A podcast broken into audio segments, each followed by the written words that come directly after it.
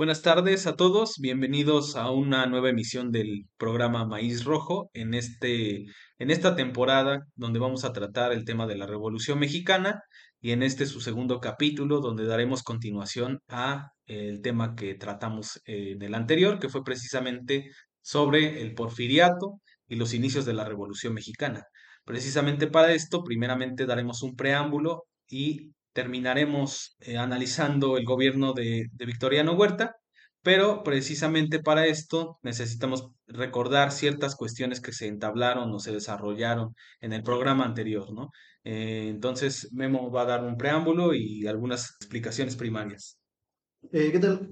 Amigos que nos escuchan, ya como lo comenta Alan, en, este episodio de, con respecto a la Revolución Mexicana, hay cosas que debemos abordar que en el otro no pudimos hacer por cuestión de, de tiempo, pero hablaremos principalmente del verano de 1911, que corre de mayo a junio, precisamente se van desarrollando aspectos de suma importancia para entender precisamente eh, el gobierno de Francisco y Madero, pero sobre todo el golpe de Estado, que se da en su contra por parte de eh, las reminiscencias del porfiriato, ¿no? Porque al final de cuentas, eh, Victoriano Huerta, pues es un oficial del ejército del porfiriato que sobrevivió eh, a la revolución maderista, ¿no? Entonces, por tanto, me gustaría como arrancar eh, diciendo que a, tras la salida en mayo de 1911 del puerto de Veracruz por parte de Porfirio Díaz, se entabla un gobierno de transición que va a convocar, un interinato más bien, que va a convocar elecciones, ¿no?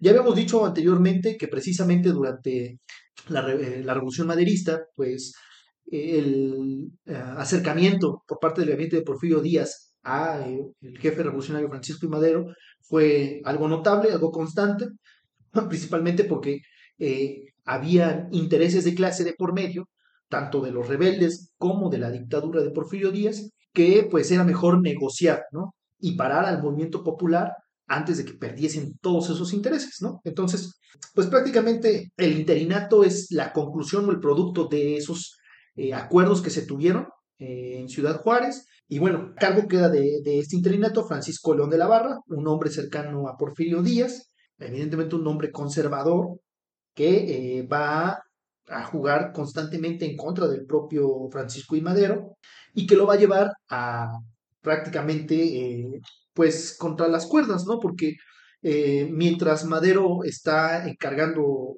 o trabajando en la elección presidencial para su candidatura, el propio León de la Barra le va poniendo varios frenos políticos, ¿no? Entre esos, por ejemplo, creo que el más notable va a ser eh, con el zapatismo, ¿no? Al nombrar a Juvencio Robles como jefe de la plaza de Morelos para combatir al zapatismo, lo que gradualmente va a llevar a enemistar al propio Emiliano Zapata y, al, y a Madero, ¿no? Pues la respuesta de Robles es salvaje en Morelos, ¿no? Independientemente a esto también hay que ver la cuestión ideológica, porque el maderismo eh, en el aspecto agrario pues estaba muy limitado. Y es muy limitado en buena medida porque su propio jefe pues es un terrateniente rico, ¿no? De los más ricos del norte del país. Bueno, ya en, más adelante abordaremos este aspecto, ¿no? Entonces, eh, León de la Barra se queda en el poder, convoca a elecciones en este interinato. En el proceso, pues precisamente eh, las elecciones se van a llevar hasta octubre, en, de, de, mayo a junio. Ocurren varios cambios eh, en la composición incluso del, del partido eh, antireeleccionista, nacional antireeleccionista, que va a cambiar de nombre a pro, eh, constitucional progresista.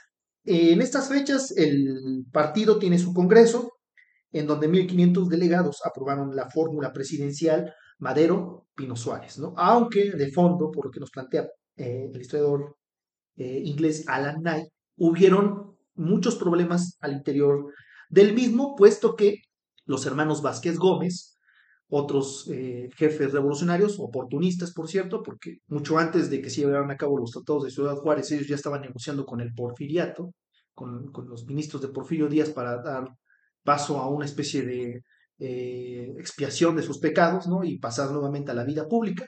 Pero bueno, estos problemas que tuvieron al interior del partido con los hermanos Vázquez Gómez eh, llevaron a que de alguna forma eh, también la candidatura a la vicepresidencia, que es una figura política construida durante el porfiriato, eh, para eh, pues ponerle remedio a la sucesión presidencial, pues fuera muy eh, también problemática para el propio maderismo, en concreto para el partido constitucional progresista, ¿no? Antes antireeleccionista, ahora constitucional progresista, ¿no? Este, esta fórmula, como les decía, fue aprobada por 1.500 eh, congresistas eh, y bueno, va a ser Madero Pino Suárez. Durante este periodo también regresan muchas figuras del porfiriato, como el caso de Bernardo Reyes. Bernardo Reyes, ya habíamos hablado de él en el anterior episodio, en el anterior módulo, acerca de eh, su papel político como jefe militar, cómo fue creciendo su influencia en los estados del norte del país, su competencia con, el, partido científico, o más bien con el bando científico, este, pero bueno, siempre indispensable, como si fuese a tratarse de Antonio López de Santana, Reyes regresa nuevamente a la política nacional una vez que el dictador eh, se fue y eh, es alabado por muchos de los sectores conservadores, incluso de los antiguos porfiristas que renegaban del propio Bernardo Reyes, porque se piensa que una vez llegando Bernardo Reyes nuevamente reinará el orden. Eh, al principio cuando llega Reyes a, México, pacta con Madero su eh, estadía política. Madero le ofrece la Secretaría de Guerra a cambio de que Reyes lo apoye. En un principio va a ser así, pero conforme el maderismo va perdiendo cierta popularidad en algunos sectores, en parte porque eh, deslicenció a las tropas rebeldes, pues Bernardo Reyes aprovecha esto y decide romper esa alianza para candidatearse ahora él como pues presidente, ¿no?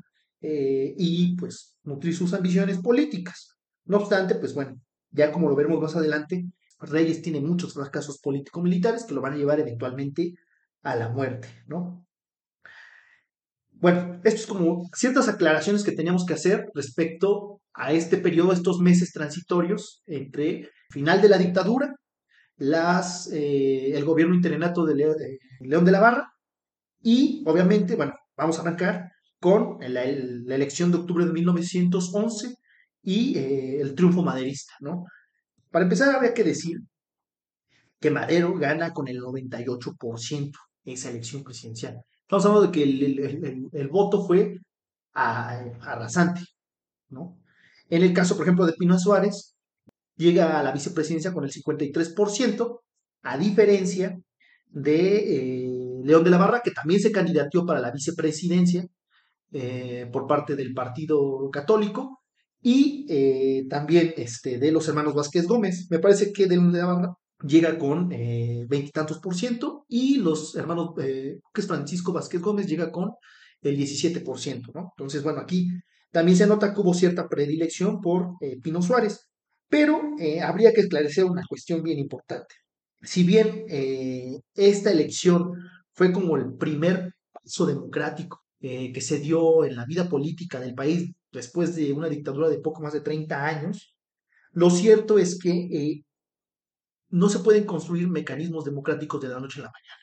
Y la participación popular en estas elecciones fue baja. Y fue baja en parte por dos cuestiones. Primero, la poca o nula conciencia política que existía en muchos de los sectores populares, principalmente los campesinos, porque los urbanos estaban mucho más politizados, y también por el control de eh, las reminiscencias del porfiriato. Muchos viejos caciques, aún después de la revolución maderista, conservaron sus puestos públicos y esto impidió que de alguna forma pues el pueblo votase eh, por Madero. En muchos casos, principalmente esto se va a ver más notorio en el norte del país, eh, perdón, en el noreste del país, eh, porque eh, pues estos funcionarios públicos del porfiriato venían o seguían con los mecanismos del porfiriato y amenazaban, amedrentaban a la gente que iba a las casillas. Entonces, bueno, eso, eso es algo importante para como ir notando cómo es que el desarrollo del, del maderismo se va dando en estos primeros meses de su, de su gobierno, si bien arrasa, no arrasa con el pueblo, vamos a decirlo así, ¿no? El, pueblo se vuelve eh, un actor secundario, casi casi desdeñado por el propio Madero, eh, y a partir de este momento, Madero va a crear una especie de gobierno amalgama, en donde gobernará con gente de todos los signos políticos, desde personajes con programas algunos más moderados, otros más radicales y otros de plano conservadores, ¿no? Que pertenecían directamente al porfiriato, ¿no? Si podemos caracterizar al gobierno de Madero, estaríamos hablando de que el gobierno de Madero fue un gobierno de tipo liberal constitucionalista, ¿no? Desde el plan de San Luis, eh, Madero hacía énfasis en regresar a la constitución de 1857. De hecho, Madero prefirió, valga la expresión, hundirse con la misma constitución de 1857, ¿no? Porque a pesar de gobernar con esa legalidad, las contradicciones en el seno de su gobierno eran más que evidentes. Desde el primer momento, como les decía, se notaron tan solo en, su, en la composición de su, de su gabinete. ¿no? Entonces, en términos políticos, podríamos hablar que el gobierno de Madero se caracterizó por tener una libertad política respecto a diversos partidos. Madero creía en la democracia, algo eh, que es absurdo si lo vemos desde el planteamiento burgués, ¿no? Eh, y permite eh, que surjan partidos reaccionarios como el Partido Católico Nacional, que va a ser después un partido importante para golpearlo. De hecho, el Partido Católico Nacional va a ser el parteaguas para que surja el conservadurismo, ¿no? Durante el porfiriato, el, el, propio Porfirio Díaz se encargó como de apaciguar a los dos sectores más importantes de la escena política nacional, los conservadores y su proyecto y los liberales, ¿no? Entonces vivían eh, bajo la Pax Porfiriana, ¿no? ya sea por las concesiones o por el garrote ¿no? que aplicaba el propio Porfirio Díaz. Una vez eh, exiliado el dictador, surgieron nuevamente estos intereses, surgieron nuevamente estos conflictos. Y bueno, pues Madero, alguien creía ilusoriamente en esta democracia, pues permite que la reacción vaya tomando ciertos escaños en el Congreso. Otro de los aspectos importantes que caracterizan al gobierno de Madero va a ser la libertad de prensa. Eh, si bien con el gobierno de Porfirio Díaz, eh, pues se va a permitir, sí, la circulación del, periódico, lo cierto es que es un periódico comprado, es una prensa comprada por el propio Porfirio Díaz, eh, pero con el gobierno de Madero se hace todo lo contrario, se permite que, la prensa mm, tome un papel más preponderante. Sin embargo, la prensa acostumbrada a la lana, acostumbrada al efectivo, pero sobre todo también acostumbrada a los intereses de clase, comienzan a golpear al propio Madero. Y un ejemplo de esto va a ser precisamente el periódico El País, ¿no? que era el órgano de difusión del partido eh, católico. ¿no? Entonces es importante ver también aquí cómo la prensa juega un papel importante como herramienta de clase, de la clase, de la burguesía, que va a utilizar para golpear al maderismo, ¿no? Siendo que también el maderismo en sí es un gobierno de tipo burgués, este, pero que no le convenía a las viejas estructuras de la burguesía porfirista. Eso es lo cierto. Entonces, bueno, esa va a ser la constante. Madero eh, permite la libertad de prensa y la prensa lo golpea. Para 1912, Madero va a entender que no puede seguir permitiendo los abusos de la prensa y va a tratar inevitablemente de más que censurarla, controlarla. ¿no? Comienza el gobierno de la República a comprar ciertos periódicos que le son útiles, pero al final del día, pues como diría el propio Alan el daño ya estaba hecho a la imagen del propio Francisco y Madero. ¿no? Este, muchos de estos periódicos eh, se burlaban de su aspecto físico, de su baja estatura, de sus creencias ¿no? en el espiritismo, ¿no? y bueno, realmente eh, el ataque que hay en, contra de Madero es un ataque más visceral que con argumentos, ¿no? Otra de las cuestiones que van a caracterizar el, gobierno de Madero va a ser las que ya les comentaba, esta falsa idea de democracia, eh, con el equilibrio de poderes, permite que surjan estos partidos conservadores, como el Partido Católico, pero también permite que eh, viejos porfiristas sigan en puestos públicos. Eh, que sigan, por ejemplo, en los congresos, en municipalidades, gobernaturas, y esto va a poner también un freno importante a las reformas políticas y económicas del propio eh, maderismo en el poder, ¿no? Porque va a ser desde el propio Congreso donde van a golpear a Madero. Como hemos estado viendo, el propio Madero genera las condiciones políticas para que eh, eventualmente puedan darle un golpe de Estado.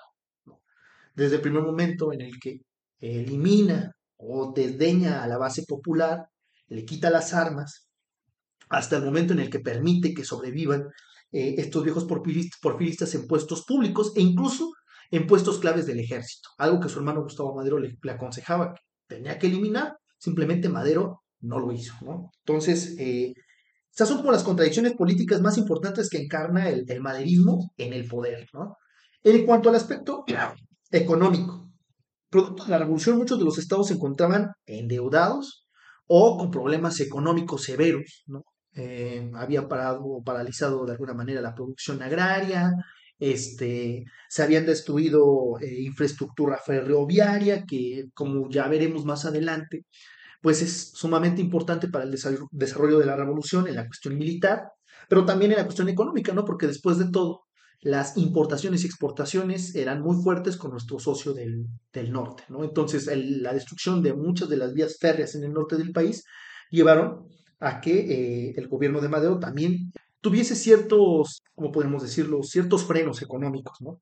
Eh, el crédito en el extranjero, que durante el gobierno de Porfirio Díaz tenía seguridad, ¿no? Pues ahora ya era tambaleante, ya no se consiguió un crédito tan fácilmente porque los propios banqueros, eh, el propio capital financiero, al ver que socialmente hablando México estaba en un proceso armado, ya no concedía créditos al, gobierno eh, mexicano, ¿no? Entonces, digamos que en ese sentido, la revolución vino a golpear económicamente hablando, en ese sentido, al gobierno del propio Madero. Eh, por un lado. Por otro, podemos decir que en el aspecto fiscal, bueno, el peso se sostuvo, que eso es algo interesante, ¿no? Pese a la revolución, el peso pudo mantenerse. Eh, en cuanto al poder adquisitivo, se importó, ¿no? Se mantuvo las importaciones, no se cortaron del todo. Eh, la exportación, a pesar de la destrucción de las vías férreas, aumentó, ¿no? Pero vamos a decir que aumentó porque esto se debe también al desarrollo, como les decía ya al principio, desigual del proceso revolucionario en diversas partes del país, ¿no? La Revolución Mexicana, la lucha armada, eh, golpeó más al norte que al sur, ¿no? Y, bueno, en el sur, concretamente, pudo tener un desarrollo económico mucho más, eh, un tiempo más largo, ¿no? Es el caso, por ejemplo, de Yucatán, ¿no? El cual fue próspero durante la revolución, e incluso podríamos decir que la revolución en Yucatán no llegó sino hasta 1914, ¿no? ellos seguían produciendo el enequén, que como ya les comentábamos en la cápsula anterior, había sido un producto estratégico para eh, los agricultores norteamericanos. Y bueno, eso hizo que de alguna forma, en algunos aspectos de la política económica eh, del, eh, gobierno de Madero, tuviese ciertos contrastes, ¿no? O sea, no, no, no, no fue todo tan malo para el gobierno de Madero y hubieron cosas en algunos aspectos que se pueden rescatar como esa cuestión fiscal. En la cuestión militar y social. Eh, durante el gobierno de Madero se dieron infinidad de rebeliones. Creo que las cuatro más importantes va a ser precisamente la de Pascual Orozco eh, en 1912, que surge a partir de una desaveniencia de, pues, con, con, Madero, puesto que Orozco estaba en contra de que las tropas rebeldes dejaran las armas. Eh, Orozco lo toma como traición y se levanta ¿no? en armas. Otra va a ser también la rebelión de Bernardo Reyes. Como ya les decía, eh, al principio Bernardo Reyes intenta negociar con Madero, políticamente hablando, cuando se da cuenta que Madero estaba como en decadencia, una interpretación política errónea, porque al final de cuentas Madero sí termina ganando la presidencia. Este, la única salida que ve es la de regresar a México. Una vez, bueno, primero se exilió en los Estados Unidos, regresa a México, toma las armas, pero en el proceso fracasa al intentar tomar Palacio Nacional, es repelido por el general Lauro del Villar y en el combate muere Bernardo Reyes. ¿no? Otra de las rebeliones también importantes va a ser la de Félix Díaz en Veracruz, eh, viejo militar que, del, porfiriato, que estaba ahí eh, más por recomendaciones de su tío que porque de verdad fue un buen soldado. Este, también decide golpear a Madero. Sin embargo, en el caso, a diferencia de, Bernardo Reyes, Félix Díaz es detenido y es trasladado a prisión. Y una de las, de las rebeliones también más importantes de, eh, del periodo de gobierno del propio Madero va a ser la rebelión de Emiliano Zapata. Y va a ser importante porque el zapatismo, también al igual que el orosquismo, se siente traicionado por la actitud que toma Madero referente a los rebeldes, ¿no? Prácticamente, como les decía, los rebeldes son desplazados de la escena política. Madero comienza a gobernar con eh, gente allegada a él. También se habla del nepotismo político de Madero, porque muchos de los puestos políticos fueron a parar en manos de sus primos, hermanos, ¿no? Eh, pues sí, del, propio Madero. Y eh, esta traición, eh, pues Zapata la, la, utiliza también para enarbolar un plan mucho más popular, mucho más noble en ese sentido, respecto al plan de San Luis que tenía el propio Madero, aunque no lo desplaza, también reivindica el plan de San Luis, pero crea el plan de Ayala. Fue firmado el 28 de noviembre de 1911 y el, que dice más o menos así. El plan libertador de los hijos del Estado de Morelos afiliados al ejército insurgente que defienden el cumplimiento del, del plan de San Luis Potosí con las reformas que han creído conveniente aumentar el beneficio de la patria mexicana. ¿no? Como les decía, eh, reivindican también el plan de San Luis. Gili nos habla que este documento, Adolfo Gili nos habla que este documento eh, denuncia eh, el abandono de Madero a la causa revolucionaria, la persecución de jefes revolucionarios y la alianza con los viejos elementos del porfiriato. Entonces, a este plan, como les decía, el propio Zapata le suma demandas justas para el pueblo mexicano. ¿no? En la parte eh, número 6 del artículo plantea lo siguiente. Como parte adicional del plan, invocamos, hacemos constar que los terrenos, montes y aguas que hayan usurpado los hacendados, científicos o caciques a la sombra de la tiranía y justicia venal entrarán en posesión de estos bienes inmuebles, desde luego, los pueblos o ciudadanos que tengan sus títulos correspondientes a esas propiedades, de las cuales han sido despojados por la mala fe de nuestros opresores, manteniendo a todo trance con las armas en la mano la mencionada posesión, y los usurpadores que se consideren con derecho a ellos lo deducirán, los eh, deducirán ante tribunales especiales que se establezcan al triunfo de la revolución. ¿no? Esto, este artículo o esta parte número 6 del plan de Ayala nos habla precisamente de la visión eh, más progresista del propio Zapata, más colectivista incluso, de la que puede tener eh, o de la que pudo tener el plan de San Luis. Regreso, no desdeña o no, no desplaza el plan de San Luis, lo reivindica, pero le suma a esto nuevas demandas a través del plan de Ayala que van a crear todo un programa para el zapatismo eh, a lo largo del proceso revolucionario, hasta que evidentemente el propio Zapata pues, es asesinado y que eh, el propio constitucionalismo, el propio Venustiano Carranza, una vez ya siendo redactada la constitución, eh, va a retomar. Y bueno, a grandes rasgos, esto podríamos decir que fue el gobierno de Francisco y Madero. Es muy amplio. Eh, hay otras partes que pudieron haberse escapado. Ya ustedes en comentarios podrían ayudarnos, diciéndonos qué partes ustedes también creen que sean relevantes. Y este, bueno, en ese sentido, les doy la palabra a Alan para que les plantee el siguiente apartado. Claro, bueno, en ese sentido, como lo plantea Memo, el gobierno de Madero se vio ofuscado por diversas rebeliones, como ya lo había nombrado, las cuatro más importantes, Bernardo Reyes, Félix Díaz, zapatistas y también por una parte los orosquistas, ¿no? En ese sentido, los zapatistas hacen el plan de Ayala para reapropiarse de la, reapropiarse de la agenda social olvidada por Madero, que eh, en un principio, como ya lo comentaba Memo, fue una lucha cruenta, posteriormente para hacer un pacto de cierto tipo, envía al general Felipe Ángeles contra los zapatistas para no ejercer una violencia excesiva, ¿no? Donde sí hubo violencia excesiva fue en contra de los orosquistas en 1912 con el pacto de la empacadora, donde Orozco eh, llama a las armas, participaron vaqueros, mineros, jornaleros y medieros. Y la batalla contra los orosquistas fue dirigida principalmente con, con Victoriano Huerta y las fuerzas estatales de las cuales destacan los coahuilenses Pablo González y un actor importante para, para la revolución e incluso para la conformación del gobierno por revolucionario que sería Álvaro Obregón. ¿no? En ese sentido, hasta cierto punto, el peligro realmente que emanaba para el gobierno de Manero se daría en la misma casa, ¿no? Como se dice, ¿no? El nuevo caudillo militar que era Victoriano Huerta, pues hasta cierto punto asumió eh, el mando del movimiento llamado de la decena trágica, cuando Madero pudo ser fatalmente derrocado, ¿no? Con su asesinato. El acuerdo de estos golpistas victoriosos en la famosa escena trágica es conocido como el Pacto de la Ciudadela por haber sido el sitio donde se parapetaron o también puede ser conocido como el Pacto de la Majada por haber sido firmado en las instalaciones de la representación norteamericana en México, aprovechándose de que el gobierno estadounidense se había distanciado de Madero, ¿no? Principalmente por sus reformas pues tibias hasta cierto punto en beneficio del capital internacional, ¿no? Porque lo que plantea García Diego es que no benefició como ellos querían a sus compañías petroleras, lo consideraban también responsable a Madero de la anárquica situación que prevalecía en nuestro país.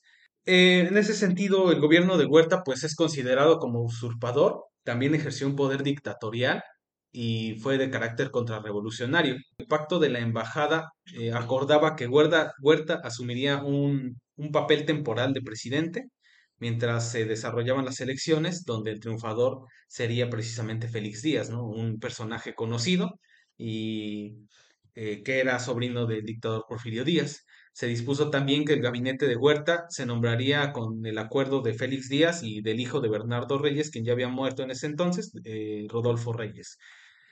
Eh, ambos fueron jefes de este cuartelazo. Así se comenzó realizando una amalgama de casi todos los grupos políticos antimaderistas en el gobierno de Huerta, ¿no? El primer gabinete de Huerta es la prueba de la alianza entre felicistas y reyistas, también había grupos de científicos, evolucionistas y católicos que estaban en contra del gobierno de, Madero e incluso también parte de orosquistas, ¿no? El respaldo inicial a estos grupos contó con el irrestricto apoyo del ejército federal hacia Huerta, de hacendados y también de empresarios. En cuanto al gobierno norteamericano, el, el, apoyo del embajador fue breve, pues como en pocas semanas se desarrolló la, las elecciones en Estados Unidos, dando como triunfador a Woodrow Wilson del Partido Demócrata, quien había sustituido en ese momento a William Taft, que era del Partido Republicano. En ese momento se modificó inmediatamente la postura hacia Huerta. Sin embargo, pues siguió en el poder, ¿no? La lucha contra Huerta por parte de los revolucionarios comenzaría en marzo de 1913 en el norte del país, pero a diferencia de, las batallas libradas contra Porfirio Díaz en 1910 y 1911, estas batallas no se concentraron en Chihuahua. Hubo cuatro escenarios importantes, cada uno con sus particularidades tanto sociales como políticas e ideológicas y también económicas y militares. El primer frente de lucha sería en Coahuila, encabezado por eh, Venustiano Carranza, que había sido antiguo político de filiación reyista y quien había sido desde presidente municipal de su pueblo natal hasta senador, ¿no? O sea, era una persona que había estado en la élite política por mucho tiempo. También se convertiría en, en antiporfirista hacia 1909 y radicalizaría su posición del reyismo, ¿no? Carranza se hizo antireeleccionista y participó en la lucha contra Díaz. Luego sería gobernador de Coahuila durante la presidencia de Madero. Bien, Carranza y otras autoridades coahuilenses, donde sería como más importante la rebelión, no reconocieron principalmente el gobierno de Huerta y convocaron a la creación de un ejército que en desde ese momento se llamaría constitucionalista, ¿no? Con el objetivo de derrocar a Huerta y restaurar la legalidad democrática del país. Bien, aquí también surgen nombres muy importantes para el gobierno revolucionario, pues entre los más importantes que destacarían del constitucionalismo o del carrancismo sería Álvaro Obregón, Salvador Alvarado, Plutarco Elías Calles, Manuel M. Diegues y Adolfo de la Huerta, ¿no? Dos de estos serían presidentes de la República posteriormente. Además de poder político, ah, eh, los constitucionalistas tenían una capacidad militar importante debido precisamente a, que ya habían combatido las fuerzas locales eh, contra el orosquismo y todos los habitantes de los pequeños pueblos sonorenses tenían experiencia en cuanto a la defensa contra las incursiones de las tribus indias beliciosas. Por ello, el movimiento antihuertista en Sonora nació desde un primer momento muy fuerte. Por otra parte, había un contingente antihuertista en Chihuahua que eran notoriamente diferentes a los de Coahuila y Sonora, estos habían encabezado, se habían encabezado por miembros de las clases medias, como lo menciona García Diego.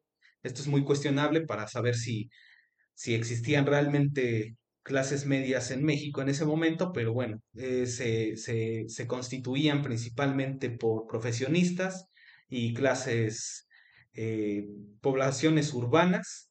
En este sentido, los nombres como más importantes serían el de Abraham González y Pascual Orozco.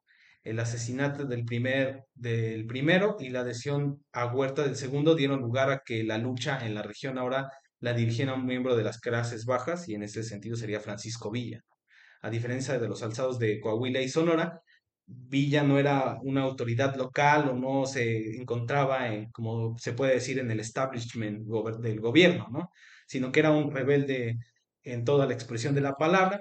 Eh, lo ubicaban entre el mundo de la marginalidad y la delincuencia, ¿no? Eh, sus lugartenientes y los líderes secundarios también pertenecían a estos sectores populares.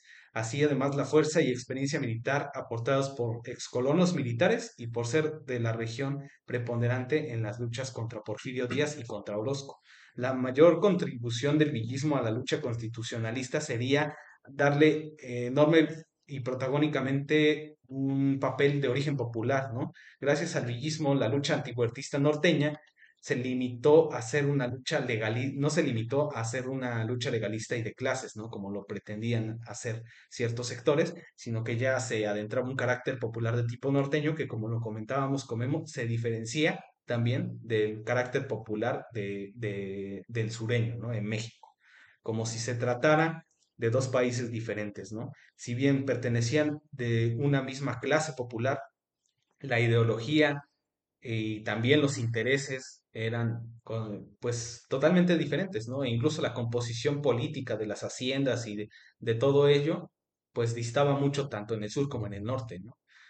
Ok, también hubo importantes alzamientos en otros dos estados norteños, ¿no? en Durango, los principales rebeldes serían Tomás Urbina, Orestes Pereira y Calixto Contreras, y los hermanos Arrieta, eh, que habían también participado en la lucha contra Porfirio Díaz y luego habían permanecido organizados con las armas en mano, eh, como los ejércitos irregulares, ¿no? que fueron eh, parapetados en el, en el periodo de Madero. Y también se caracterizaban por ser completamente antiorosquistas. También, o de igual manera, en Zacatecas, los primeros en rebelarse serían los irregulares de Fortunato Maicote y los viejos maderistas como Pánfilo Náteras. Estos eran de orígenes sociales entre medios y populares. Se podría concluir que a diferencia de la lucha antiporfirista del 10 y del 11, la rebelión antihuertista solo dos años después involucró desde un principio a casi todo el norte del país y a sus bases sociales fueron más heterogéneas y populares que las maderistas. ¿no? La rebelión antihuertista en la Revolución Mexicana fue pluriclasista y también, a diferencia del primer momento de la revolución, fue multiregional. ¿no? Entonces, en este momento se plantea por parte de Venustiano Carranza el plan de Guadalupe, ¿no? Que precisamente eh, entablaba al mismo Venustiano Carranza como, como jefe máximo y como puntos clave era principalmente establecer la legalidad del país, ¿no? Restablecer la legalidad del país. Bien, eh, a principios de 1913 se vivían los últimos momentos del orosquismo. La alianza entre este grupo y los huertistas dificultó la labor de los irregulares que se venían constantemente transformando en villistas constitucionalistas. Tuvieron que enfrentar a dos fuerzas, una de ellas conocedora de la región y experta en tácticas guerrilleras y la otra era una milicia profesional. Villa encontraba en Estados Unidos luego de fugarse de la prisión en la Ciudad de México y penetró al país un par de semanas después del cuartelazo con apenas un puñado de hombres. Dominó completamente Chihuahua a finales de 1913 y principios del 14. Y algo que también minó posteriormente sería que para financiar la rebelión y el sueldo de los alzados los villistas, expropiaron ganado, tierras principalmente del clan Terrazas, ¿no? Hacia marzo y abril del 14, luego de prepararse durante un par de meses, los ejércitos norteños iniciaron su avance hacia el centro del país con el objetivo de desalojar a Huerta de la capital. Eh, juntos, tanto Obregón por el occidente como Villa por el centro y Pablo Gómez por el este, conformaron una fuerza arrolladora, ¿no? La derrota de Huerta era inevitable precisamente porque su ejército carecía, como lo comentan, de un espíritu de triunfo, pues operaba siempre a la defensiva y, a la y estáticamente, ¿no? principal, eh, parapetándose en las principales ciudades. Y también algo que minó mucho a, esta cuestión es que la mayoría de los soldados federales como no podían adquirir eh, nuevos soldados, lo hacían por medio de la leva, ¿no? La leva, pues, era esta parte del ejército federal que levantaba a los hombres y los llevaba al ejército, pero pues esto resultaba en una mala práctica, pues principalmente lo que pasaba es que la mayoría de estos soldados que eran levantados por la leva, pues se escapaban con munición y parque, o peor aún, se adherían a las filas constitucionalistas, ¿no? Al ejército de Villa. Eh, aquí también algo que noto, eh, nota eh, tanto García Diego como, como Alan Knight es que Carranza decidió que solo los ejércitos de González y Obregón av- avanzaran hacia la capital del país, disponiendo de que Villa permaneciera eh, bien estable en el norte, ¿no?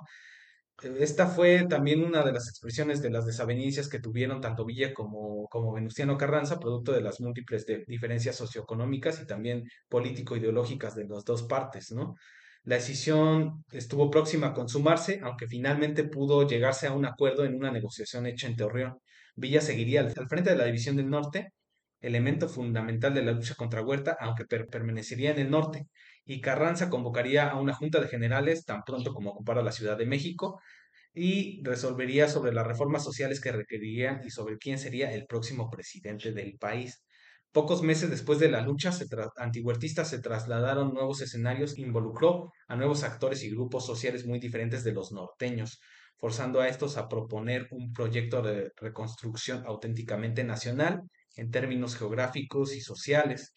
El proceso de alianzas políticas y compromisos sociales entre los rebeldes norteños y las clases medias y los sectores populares del país se encuentra ahí lo que llama Gili el origen del Estado mexicano postrevolucionario, ¿no?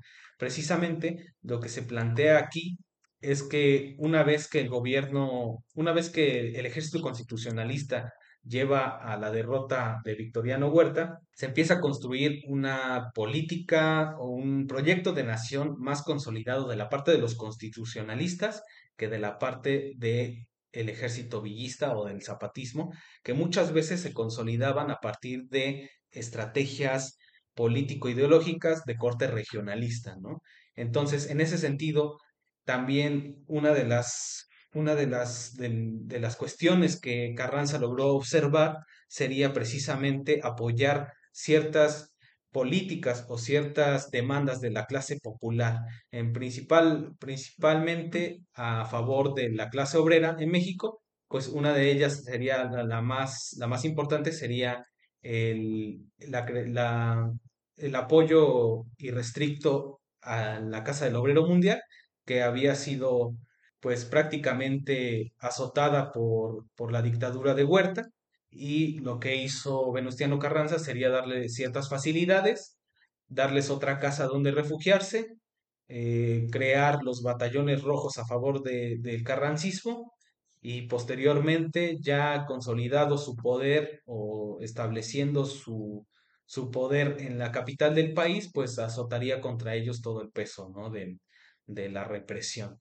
En ese sentido, esto también terminaría por minar prácticamente el, el poder de, de, Venustiano Carranza, pero en ese sentido estas serían como unas de las serían como las bases más importantes que, se, que consolidaron la guerra antihuertista, ¿no? Como esta segunda etapa, podría decirse, de la Revolución Mexicana, que empezaría ya a consolidar otra vez dos facciones diferentes, ¿no? En ese sentido, los constitucionalistas y los convencionistas, ¿no?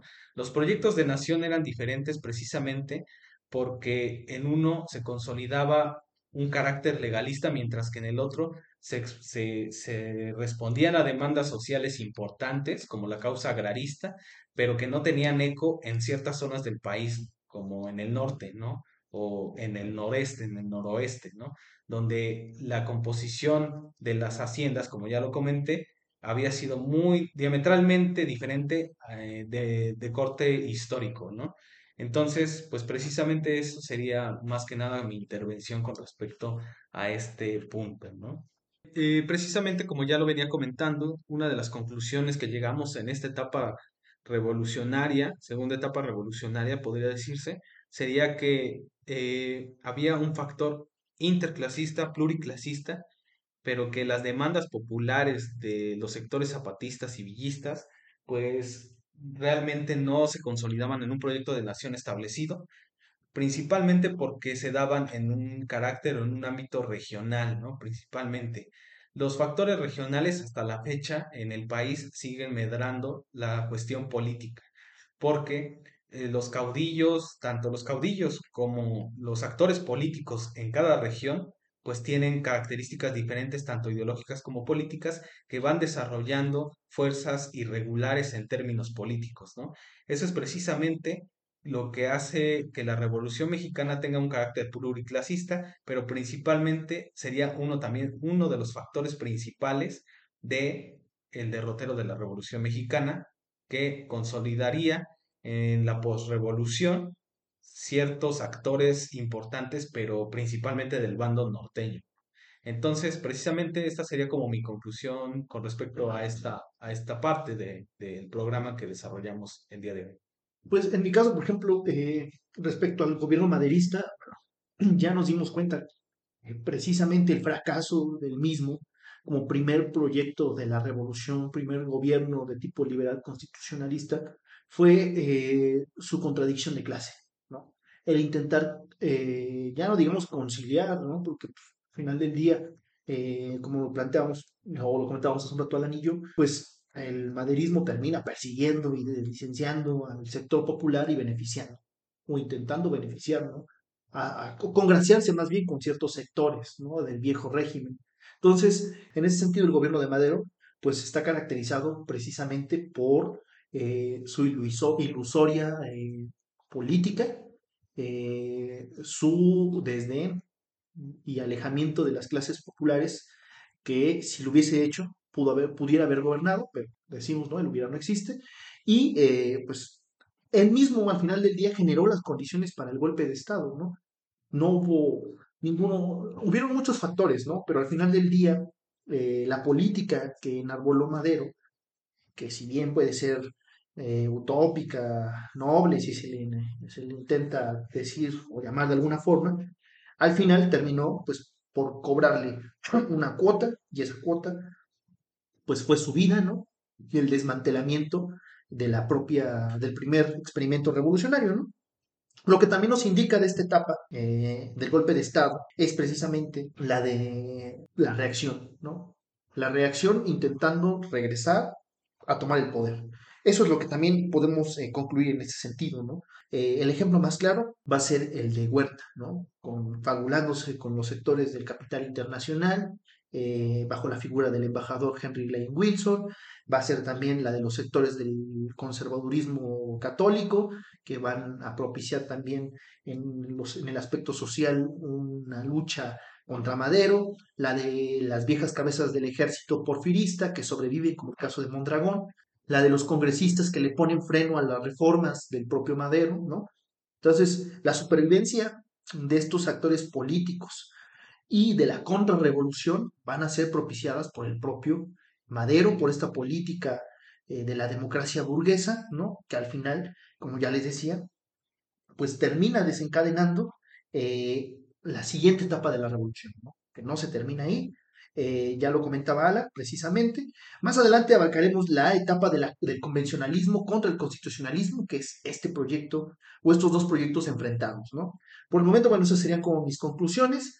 Eh, como ya saben, hemos introducido eh, en esta serie de podcasts, pues, también algunas recomendaciones, ¿no? De algunos libros que nos han servido para ir entendiendo el proceso revolucionario, algunas películas. Unos son más de corte academicista, el otro más literario, ¿no? Entonces, eh, mi primera recomendación sería precisamente eh, el libro de Adolfo Gili, La Revolución Interrumpida, que nos ha servido, nos ha, nos ha, hecho, no, nos ha servido mucho para entender e interpretar precisamente eh, este momento histórico eh, de nuestro país. Sí, otra recomendación este sería de carácter fílmico, sería la película La Cucaracha, que es una película mexicana del 59, coescrita y producida por Ismael Rodríguez, y es protagonizada por Dolores del Río y María Félix, con Emilio Fernández, Antonio Aguilar, Flor Silvestre y también Pedro Armendáriz. Y en la recomendación literaria, pues este, el texto de eh, Paco Ignacio Taibo, temporada de Sopilotes, nos ayuda a profundizar un poco más en los aspectos de la escena trágica, porque, bueno, eh, nosotros lo vimos desde un aspecto general, global, porque pues, al final del día eh, no podemos eh, como detenernos en ciertos aspectos, ¿no? Que son acontecimientos, ¿no? Muy concretos, pero Taibo sí explora o explora a profundidad, más bien, este aspecto desde la llegada de Madero al poder hasta su detención por parte del ejército de, de Huerta y posteriormente su ejecución a las afueras de la cárcel de, de Lecumberri, ¿no? Entonces, eh, esa es la recomendación literaria para que ustedes puedan ir eh, checándolas. Ya saben, eh, pueden consultarlas en la página de Crono Biblioteca Digital, digital perdón, que está en Facebook. Recuerden darle like. Y bueno, pues por nuestra parte sería todo. Muchas gracias y visítenos en nuestra página de Facebook también de Maíz Rojo. Pueden escuchar este programa también, aparte de YouTube, en, en nuestro podcast que está en Spotify. Y pues eso sería todo por nuestra parte. Hasta luego.